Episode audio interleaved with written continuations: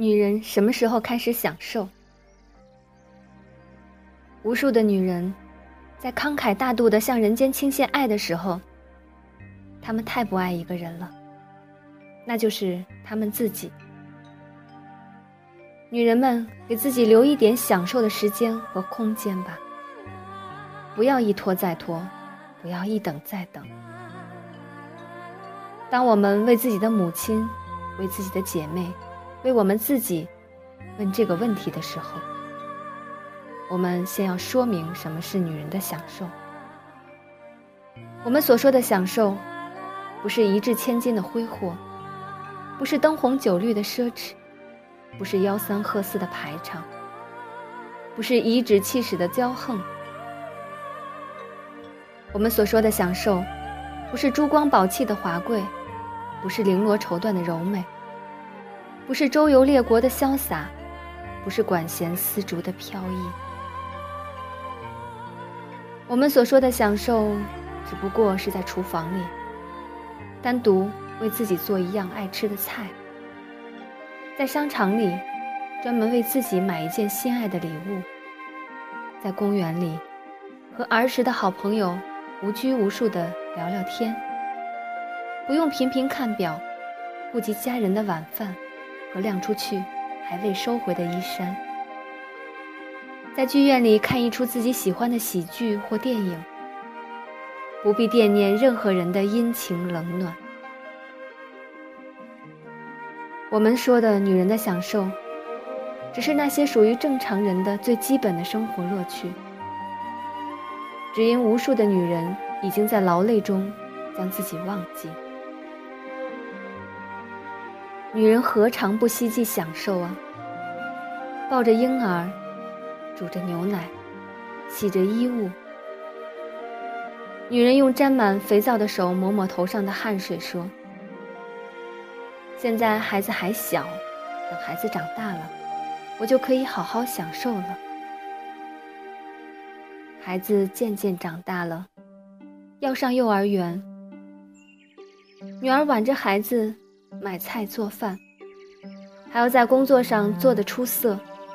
女人忙得昏天黑地，忘记了日月星辰。不要紧，等孩子上了学就好了，松口气就能享受了。女人们说，她们不知道皱纹已爬上脸庞。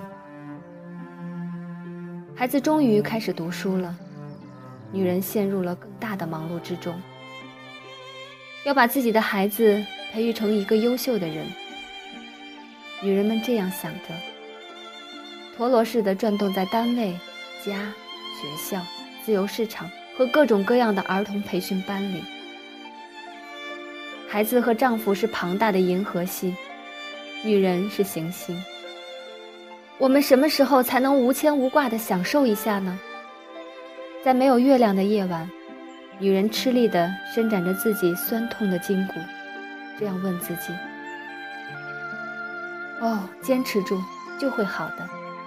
等到孩子大了，上了大学，我有了工作，一切就会好的。到那个时候，我就可以好好的享受一下了。”女人这样对自己允诺，她就在梦中微笑了。时间抽走女人的美貌和力量，用皱纹和迟钝充填留下的黑洞。孩子长大了，飞出歌巢，仅剩旧日的羽毛与母亲作伴。女人叹息着，现在她终于有时间享受一下了。可惜，她的牙齿已经松动，无法嚼碎坚果。他的眼睛已经昏花，再也分不清美丽的颜色。他的耳骨已经朦胧，辨不明悦耳的音响的差别。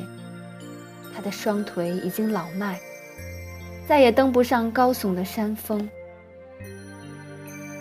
出去的孩子又回来了，他带回一个更小的孩子。于是，女人恍惚觉得时光倒流了。他又开始无尽的操劳。那个更小的孩子开始牙牙学语了。只是他叫的不是妈妈，而是奶奶。女人就这样老了，终于有一天，她再也不需要任何享受了。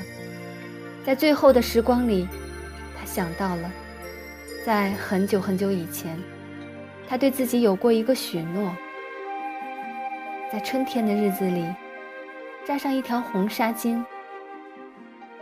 到野外的绿草地上，静静的晒太阳，听蚂蚁在石子上行走的声音，那真是一种享受啊！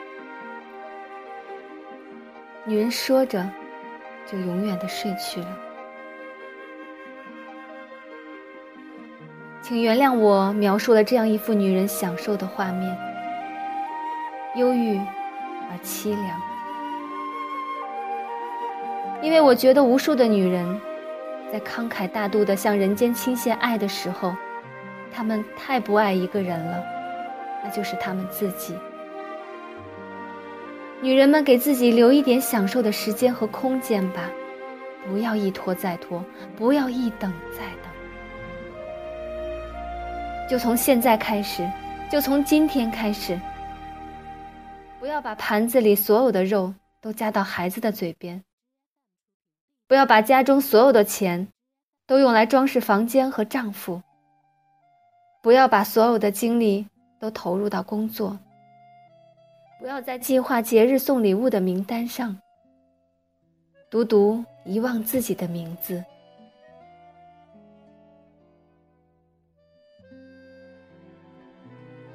如果您心理方面的困惑需要得到帮助，请在微信中搜索。彩虹梦想即可。关注我，用心倾听你。我们下次再见。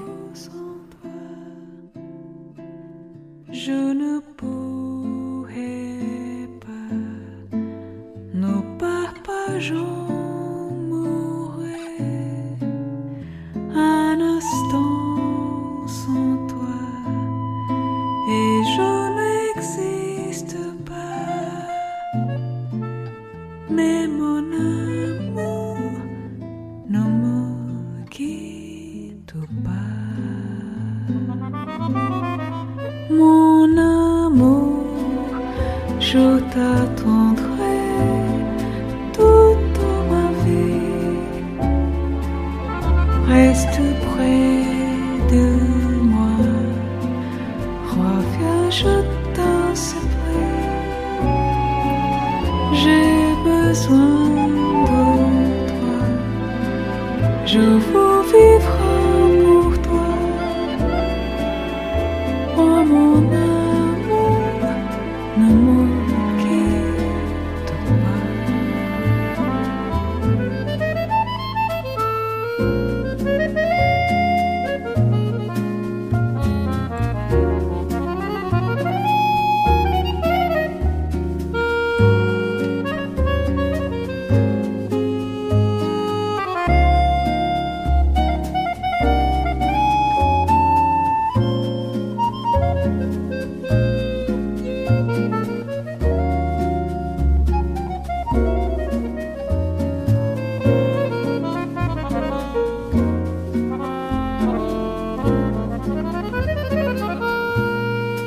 Mon amour, je t'attendrai toute ma vie.